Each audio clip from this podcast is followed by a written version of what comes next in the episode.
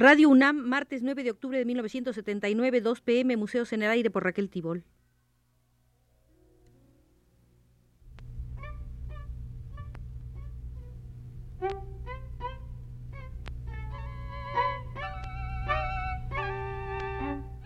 Museos en el Aire.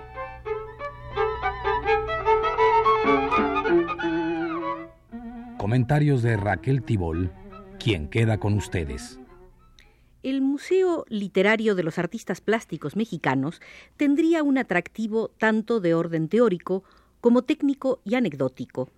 En ese museo ocuparía un lugar bien caracterizado el culto y polemista Vladi, pintor, grabador, muralista, dibujante, nacido en 1920 en la ciudad de Leningrado. Su padre fue el conocido escritor Víctor Serge. Llegó a México en la ola de refugiados a una edad muy consciente, 22 años, y conocimientos artísticos adquiridos en Bélgica y Francia. Frecuentó los talleres de Joseph Lacasse, Víctor Brauner, Wilfredo Lam, André Masson, Aristides Meyol. Vladi se naturalizó mexicano en 1949, el año de la muerte de Orozco. Su fuerte presencia en la vida artística nacional ha hecho que se le seleccionara para representar a México en las Bienales de Jóvenes de París y en las Bienales de Sao Paulo, Tokio y Córdoba, esta última en Argentina. En 1968 le fue otorgada la beca Guggenheim. En el Salón de la Plástica Mexicana obtuvo el premio de dibujo en 1971 y el de y el de grabado en 1972, la obra más ambiciosa de mayor aliento de toda su trayectoria artística, son los murales de la Biblioteca Miguel Lerdo de Tejada en esta Ciudad de México.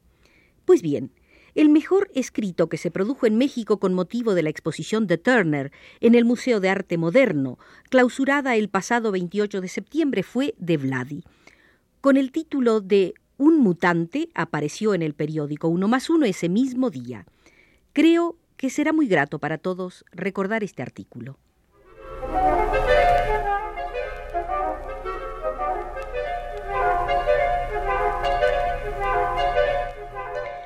Por acostumbrados que el Museo de Arte Moderno nos tenga a buenas exposiciones, la facilidad de ver a Turner fuera de Londres con tal cantidad de obra causa una gran emoción. Este pintor, que muy joven y casi analfabeto formó parte de la Academia Británica, es un caso insólito. Inglaterra, que ya tiene un constable, alcanza lo inefable con Turner, quien se anticipa a la pintura francesa desde Delacroix hasta el impresionismo, y es hoy más moderno que nunca. En la pintura monocromática, Rothko, Richard Pousset d'Art, Tobey, Dubuffet, etc., en el informalismo, en el expresionismo abstracto, ya presente en Reader en el siglo XIX. No es una concesión patriótica, pero me quedaría sin expresar una convicción que creo enriquecedora para nuestra cultura si no aludiera a una cierta coincidencia con la pintura de Tamayo. Sin embargo, también hay fundamentales diferencias con el maestro oaxaqueño que es preciso elucidar.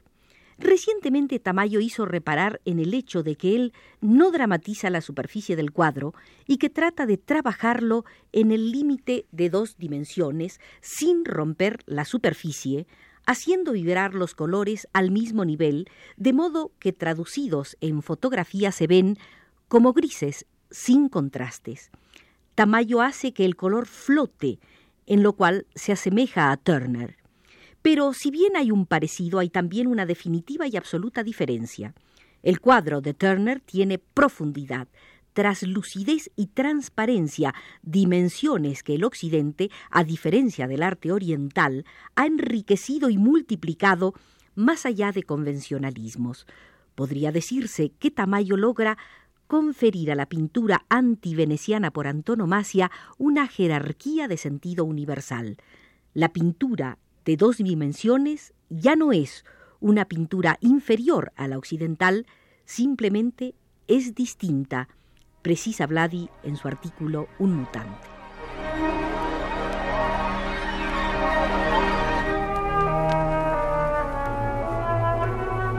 Y continúa Vladi. Turner empieza a pintar como los pintores de su tiempo, descriptivos, precisos, hábiles, laboriosos, y se hace muy pronto de una técnica impecable, la técnica de los pintores venecianos especialmente. Y haya con gran penetración y pericia la manera de dotar el cuadro al óleo de la iluminación de las acuarelas. Sobrepone a la acuarela la opacidad del temple y a éste la veladura del gis y del pastel. El método pictórico que resulta es muy parecido al concepto de la pintura veneciana y al de Rubens, lo que equivale a decir la cima de la pintura occidental, la pintura como materia luz homogeneizada, la pintura que dio luz, que alumbró el cuadro. La época de Turner dio genios olímpicos, como Beethoven, Goya, Goethe, que emergieron del crisol creativo de la Revolución Francesa, a su vez precedida por la de Cromwell en Inglaterra, y polvos de aquellos lodos la independencia americana. En el espíritu humano, ninguna formación es aislada. Por único y solitario que sea el acto creador, constituye un eslabón en la formación de los sentidos.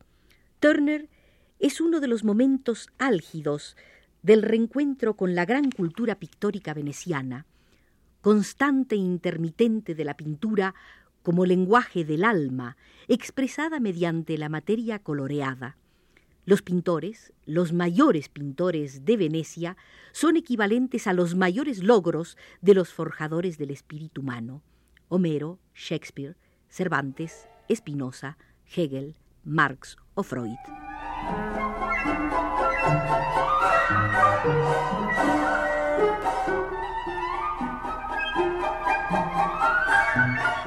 Y Vladi enumera.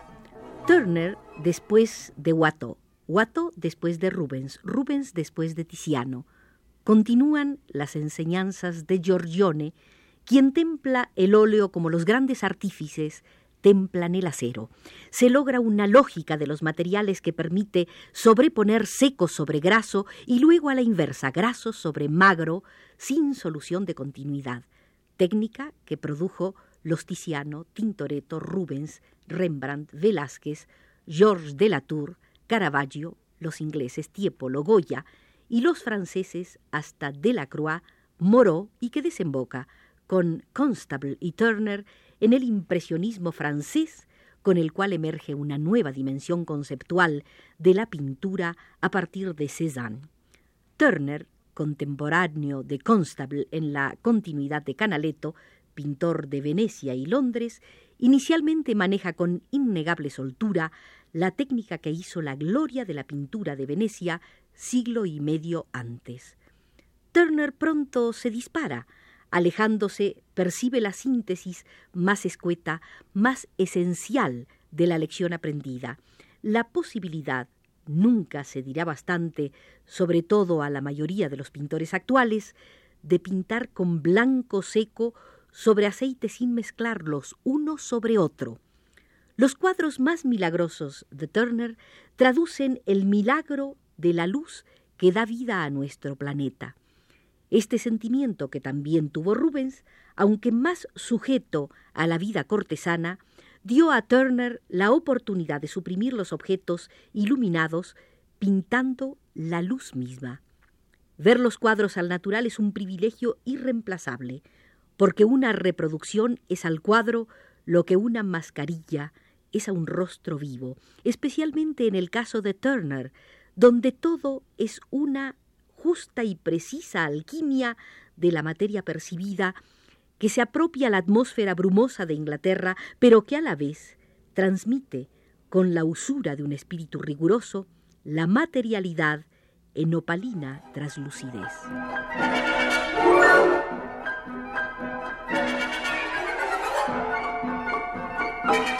En la sala Vladi del Museo Literario de las Artes Plásticas Mexicanas hay mucho material, porque este pintor Vladi ha sido también editor de una hojita que aparece cuando necesita decir algo que no le publican en otro lado.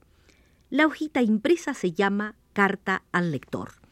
Tengo en la mano la número 11 de abril de 1962 había venido a México una exposición de frescos yugoslavos y con tal motivo Vladi escribió un párrafo sobre el arte doctrinario.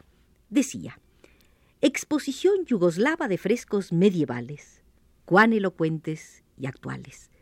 Fue un arte doctrinario y sin embargo muy rico. Su técnica es convencional. La luz procede siempre de enfrente o del cenit. Todo está narrado con líneas nítidas, oscuras, claras o de color. La perspectiva es cubista. Evoca una casa, la montaña sagrada, el Atos, una cueva, el cielo, un pliego, la mano, el ala, pero todo está sujeto a la organización de la superficie del muro. Constructivismo. Expresividad dinámica mediante los grafismos.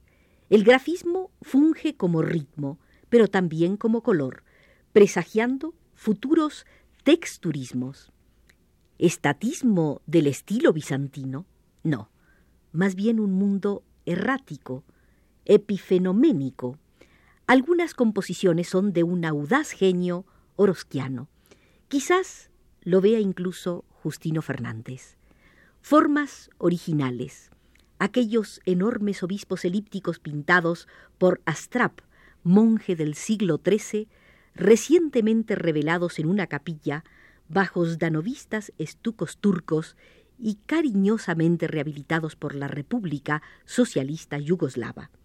Aún es más ahora lo que nos decía en el siglo XIII el monje Astrap con sus doctrinarias pinturas, porque confrontamos estos frescos con las tablas de Fayum, los frescos de Bonampak, Teotihuacán y todo el acervo de reproducciones que constantemente fluyen sobre nosotros. El arcaico arte moderno, el modernísimo arte de la prehistoria, el españolísimo greco, los francesísimos Picasso, Chagall, Destael y Tamayo. El tiempo no existe los mestizajes culturales lo revientan.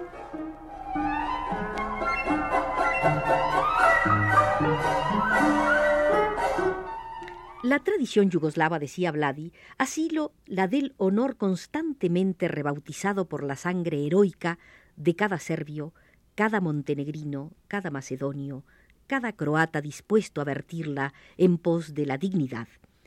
De por allí son los bogomil, amantes o amados de Dios, extraña comunidad de campesinos armados en la Edad Media y respetuosos hacia todas las autoridades mundanas y religiosas, fenómeno social de los menos conocidos y quizá modelo de una humanidad futura. Este estilo de arte bizantino remonta ahora hasta nosotros, como algún día sucederá con los ritmos catangueses y kenianos, con las exposiciones de huesos adornados por cafres y con platos de labios de las beldades africanas dignificados por el estetismo del siglo XXI en París, Moscú, Nueva York y Pekín. Y mientras observaba los frescos yugoslavos, piezas magníficas del arte bizantino tan vinculado al Oriente, el cual al filo del siglo V cerró los ojos del cuerpo para abrirlos del alma, como aconsejó Plotino, Vladi recordaba una frase de su colega Clement. También el tiempo y el viento chambean. Y agregaba, los muros restaurados, descubiertos bajo la cal y alterados por ella, tienen un especial encanto prestigiado y acreditado desde medio siglo por algunos pintores que han evidenciado lo dicho por Leonardo. Una mancha es bella, convirtiendo las manchas en cuadros.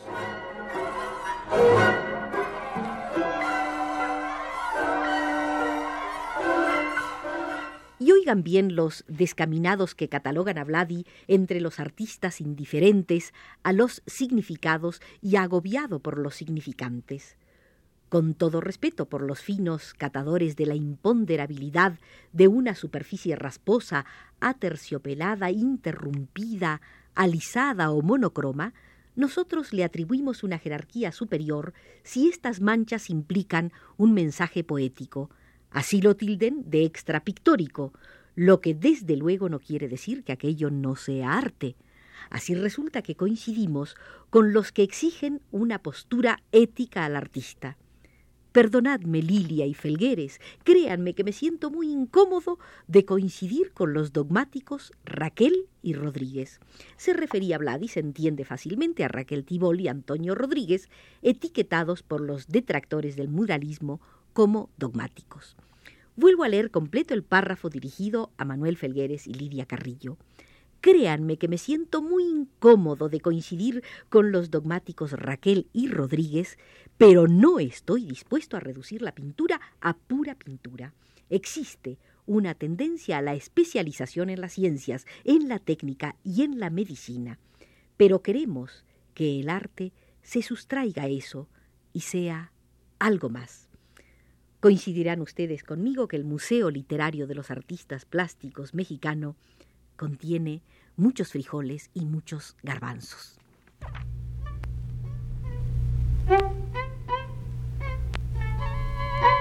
Museos en el aire.